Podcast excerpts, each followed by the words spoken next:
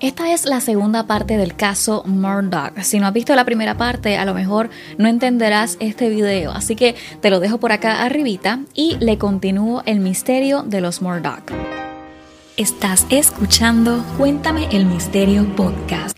Como le decía en la primera parte, comenzaron a investigar este doble asesinato porque debe haber un motivo, ¿verdad? Y es que a pesar de este espagueti de situaciones que Alex sabía que venían, después del asesinato de Maggie y Paul el 7 de junio, el 10 de junio murió el papá Randolph Murdoch, de 81 años, en su propia casa.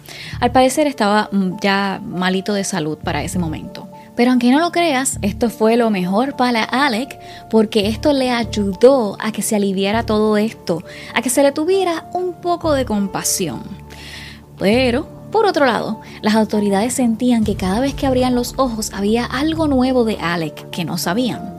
Lo primero que encontraron que era como sospechoso es que las horas en que él dice haber estado visitando a la mamá y a la hora que él supuestamente había llegado a la casa no cuadraban. Los registros telefónicos indican que él fue a visitar a su mamá alrededor de las 9 de la noche y a esa hora llamó a Maggie tres veces, aunque ella no contestó. Pero los fiscales han dicho que por las horas de las muertes, que fueron de las 8 y 50 a las 9 de la noche, debió matar a Maggie y a Paul antes de ir a visitar a su mamá. Y luego, cuando él regresa, es que él trata de crear esta coartada. Se habló con la persona que cuida a la mamá y testificó que a la hora que fue a visitarla ese día no era normal. No era normal que fuera tan tarde. Por lo general, es ya hora de descansar para la mamá, eran las 9 de la noche. También se investigó a la hora que puso la camioneta en drive para guiarla y luego en parking cuando la quiso estacionar, pero no fue la misma hora que dijo en la llamada al 911.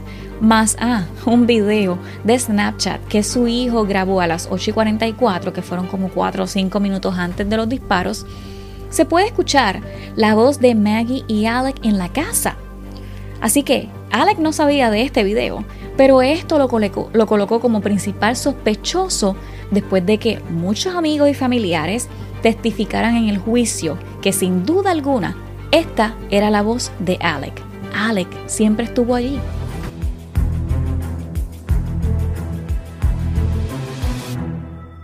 La persona que cuidaba a la mamá, que no quería testificar en un comienzo porque se sentía incómoda por lo poderosa que es esta familia, dijo que dos a tres días después de los asesinatos vio a Alec un poco aturdido y ese día tenía un jacket que luego, cuando la policía hace los análisis de ese jacket, tenía pólvoras de balas usadas para los asesinatos. A pesar de esto, las autoridades dijeron que fue bien educado, Alec fue bien educado y un poco angustiado, que era normal cuando él estaba declarando. Y hago un paréntesis aquí, no sé, ¿verdad? Si estoy en lo correcto, pero casi siempre se interroga a las personas en el cuartel como lo vemos normalmente. Ahora, a él se le hizo la interrogación dentro de la guagua, que como ya saben, al conocerlo y a las autoridades policías conocerlo, siempre se ignoraban estos protocolos, así como pasó con Paul para el juicio. Pero continuando, dijo que tenía un matrimonio excepcional con Maggie y una muy buena relación con Paul y que cuando llegó a la casa, a Moselle, vio a Paul tirado en el suelo, pero cuando observó su cabeza estaba abierta. Y bueno, haría sentido por el segundo disparo de Paul que entró por el hombro y luego dio cerca de la oreja en, en su cabeza en forma diagonal. En el juicio dijeron que se cree que para este disparo Alex se tropezó y al caer al suelo él dispara y por eso es que el disparo viene de abajo de forma diagonal y entonces luego da en la cabeza. Luego corrió a donde Maggie. Pero hablando de esta declaración, cuando me puse a ver los videos de la opinión de doctores que son expertos en lenguaje corporal, ellos especifican que cuando le preguntaron lo que pasó, cuando llegó al lugar de los hechos a, a él comienza a llorar inconsolablemente. Pero cuando comienzan a hacerle las preguntas más detalladas, disimuladamente las emociones las desconecta. Por completo. Según estos especialistas en, en, lenguaje corporal, si estás pendiente a contestar algo que es delicado, algo donde tengas que enfocarte, analizar, se desconectaba por completo cuando le tocaba elaborar esta única historia. Llegué, vi a Paul, todo esto. Si comparamos su comportamiento con una persona que realmente ha vivido este suceso, no sabría cómo dejar de pensar en el momento cuando se encuentra con su ser querido en el suelo de esa manera. Estaría llorando y no podría controlar, sus emociones. Pero durante su testimonio en la corte admitió haber estado en la perrera la noche de los asesinatos después de haberle dicho en la declaración, en la primera declaración que le hicieron en la guagua, que no estaba allí a esas horas. Pero admite todo esto porque en su interrogatorio eh, eh, en la guagua al principio, él no sabía de este video, de este video de Snapchat. Este video fue la pieza clave del juicio, porque quedó como mentiroso enfrente de todos en el juicio.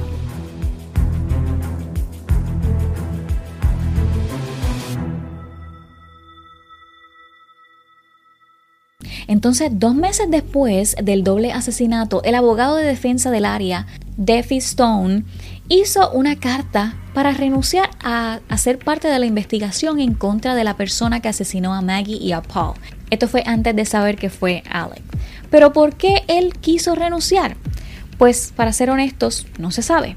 Pero hay muchas especulaciones de que puede ser que por la relación que él tenía con la familia, como tenía evidencia en contra de Alec, no quiso ser parte de este caos y renunció a ser parte de la investigación. Sospechoso, ¿no? Ya esto es mucho, pero bueno, hay que armar este rompecabezas Murdoch. Se entiende que en su mente, Alec pensaba lo siguiente. Cuando él fue acusado por primera vez por apropiación indebida de fondos, que eso fue porque le estaba robando dinero a los clientes, la firma de abogados lo descubrió cuando encontraron un cheque que se suponía que iba dirigido a la firma, o sea, al bufete de abogados. Pero no estaba a nombre de la firma, sino que estaba a nombre del señor Alec Murdoch. Entonces este hallazgo llevó a la firma a investigar más a fondo y cuando descubrieron evidencia de varias, o sea, varias irregularidades financieras, le pidieron la renuncia, la cual dio. Pero de ahí los fiscales empezaron a presentar una ola de cargos financieros en su contra. Y esto diciendo que estafó a varios clientes que tenían impedimentos o necesidades especiales de hasta aproximadamente 8.8 millones de dólares. Entonces por esto, al Alec ser expulsado del bufete de abogados, sabía que su mundo se estaba desmoronando. El nombre de su familia iba a ser juzgado por su culpa. Luego pasa lo de la muerte de Maggie y Paul, más el juicio de Paul, más este abogado que renuncia a la investigación sin aclarar nada. Él se vio desesperado y pensó que tenía que hacer algo antes de que todo esto continuara saliendo a la luz. Así que aquí se le ocurrió un plan suicida. Les dije que esto se pone interesante. Y les cuento, un día después de que lo obligaron a abandonar el bufete de abogados de su familia, les recuerdo, Alex llamó al 911 a informar que se le había disparado en la cabeza mientras trataba de arreglar una llanta que se le había vaciado en el camino, pero que había sobrevivido. Lo llevaron al hospital pero su historia pronto comenzó a desmoronarse. Resultó que no había estado solo al costado del camino, sino que estaba con su primo lejano, Curtis Edward Smith, que no estaba solo. Bueno, esto no es tan malo, ¿verdad? Pero esto se complica cuando él accedió a ayudar a la policía totalmente para dibujar un sketch de la persona que le pudo haber disparado ese día. Lo que él no se imaginó es que estaban también analizando la goma. Sí, la goma que se le vació en el camino. Y no se vació porque sí, sino que el boquetito era como de una cuchilla pequeña de esas de bolsillo. Así que se dieron cuenta que esto había sido a propósito. Y la policía no tuvo que pasar mucho trabajo, porque al cruzar de la calle, en el lugar de los hechos, encontraron una cuchilla de bolsillo. Y al hacer los estudios de ADN, eran de dos personas, nada más y nada menos que de Alec Murdoch y Curtis Edward Smith, alias Tío Eddie, que resultó ser también su drug dealer. Ahora, dos días después, Alex se dio cuenta que esta mentira no iba para ningún lado y emitió una declaración disculpándose con su familia, amigos y colegas. Dijo que estaba entrando en rehabilitación por una adicción a los analgésicos. O sea, en otras palabras, que no estaba haciendo él por esta adicción. Y de allí lo admitió todo, pero todo, dijo hasta cómo lo tramó. Pues el 3 de septiembre del 2021, después de un día testificando por los hechos pasados con Maggie y Paul en una entrevista por teléfono con la policía, y fue por teléfono porque se encontraba en un centro de rehabilitación en Georgia, para este momento, para que tengan una idea, todavía no se sabía que era Alec que, la había, que había matado a Maggie y a Paul. Bueno, pues Alec llama a tío Eddie y le pregunta si le podía disparar a él para poder comenzar el plan. ¿Qué cosa? Tío Eddie se negó en el comienzo, pero luego aceptó. Tío Eddie era uno de los clientes de Alec porque lo había representado hacía años atrás. En esta llamada grabada, Alec le comentó sobre los pagos que le hacía a tío Eddie para las drogas que le compraba y la mayoría de los pagos eran en cheques. Pues Alec y tío Eddie, para llegar a ese momento, se encontraron en la carretera Old Sakahatchee. De allí Alec le entregó el revólver calibre 38. Buscó una cuchilla, le hizo un boquetito a la goma y cuando estaban listos, tío Eddie le dispara. Pero no muere, Alec no muere. Y ahí los planes cambiaron porque tío Eddie se va para que Alec llame al 911. Y me dirás, pero ¿para qué todo este show? Bueno, al enterarse que estaba fuera de la firma de abogados, él quería que esto pareciera un asesinato de parte de sus compañeros abogados, porque así limpiaría su nombre y como él sabía que se iba a quedar sin dinero, porque le había robado a todas estas personas, él quería que su hijo mayor, Buster, se quedaba con la póliza de seguro de vida de 10 millones de dólares. Bueno, a tío Eddie lo arrestan y adivina qué dice tío Eddie en su declaración. Él dice que él nunca le disparó a Alec, que lo que dijo Alec era todo una mentira, que de hecho cuando Alex se iba a disparar a sí mismo como para suicidarse, el arma se disparó cuando Tío Eddie trató de agarrarle el brazo a Alex para evitar que se disparara a sí mismo, pero que en ese momento él supo, o sea, Tío Eddie supo que la bala nunca le dio a nadie.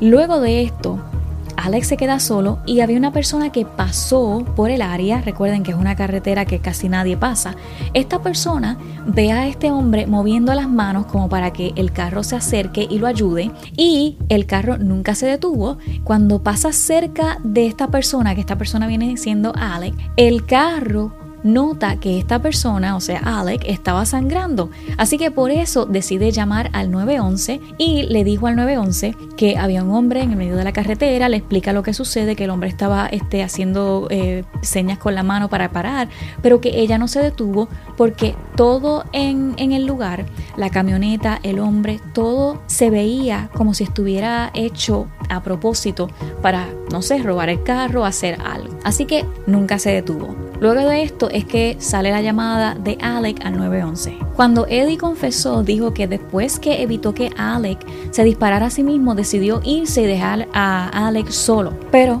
en resumen, este incidente terminó con el arresto de ambos. Según los fiscales, eh, fueron años de lavado de dinero relacionado con la distribución de oxicodona que tenía tío Eddie y los dos fueron acusados de agresión agravantes y asistencia en intento de suicidio. Te podrás imaginar. Les recuerdo que es un pueblo que es demasiado tranquilo, que no pasa nada malo. La intriga ya es demasiada. ¿Qué más pudo haber hecho Alec que no sabemos con el poder que tenía? Pero nada, encantos, ya saben que pueden conseguir este video por YouTube o por Spotify y por tu plataforma de podcast favorita. Les envío un abrazote gigantesco y los espero por aquí en el próximo episodio. Chao.